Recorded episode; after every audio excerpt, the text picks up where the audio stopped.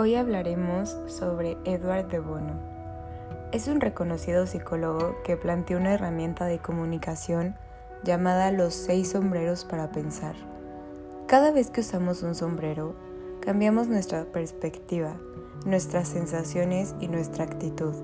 Lo que nos pasa cuando nos ponemos uno de estos sombreros es lo siguiente. Sombrero blanco. Aquí es donde vemos los hechos puros y reales, donde somos neutrales y objetivos. No somos capaces de hacer interpretación propia ni subjetiva. En cambio, el sombrero rojo nos permite más que ver, sentir. Somos emocionales e intuitivos. Con este sombrero podemos inspeccionar nuestros propios sentimientos y los de los demás, y no es posible justificar con la lógica los sentimientos. Cuando usamos el sombrero negro, vemos todo lo que puede salir mal y por qué no puede funcionar. Somos muy negativos. Nos permite hacer un intento objetivo de poner de cara a los elementos negativos y hacemos preguntas negativas todo el tiempo. Podemos confrontar más fácilmente pasado y futuro.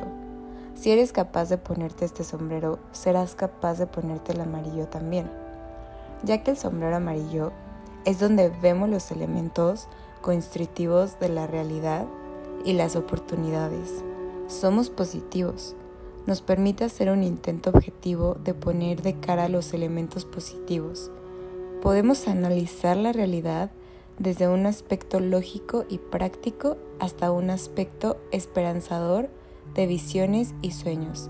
Con este sombrero somos más que constructivos y podemos hacer que las cosas sucedan.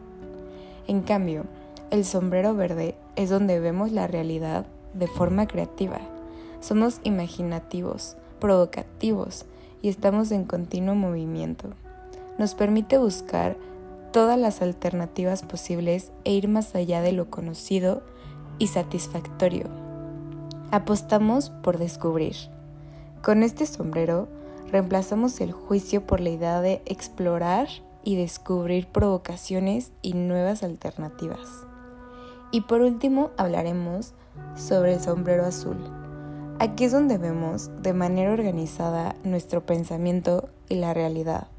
Somos capaces de controlar y gestionar el pensamiento. Este sombrero llama a los otros, define los temas a los que ha de dirigirse el pensamiento. Con este sombrero llegaremos a las conclusiones y determinaremos la acción a desarrollar. Este sombrero suele usarse al final de un recorrido para dar paso a la acción final.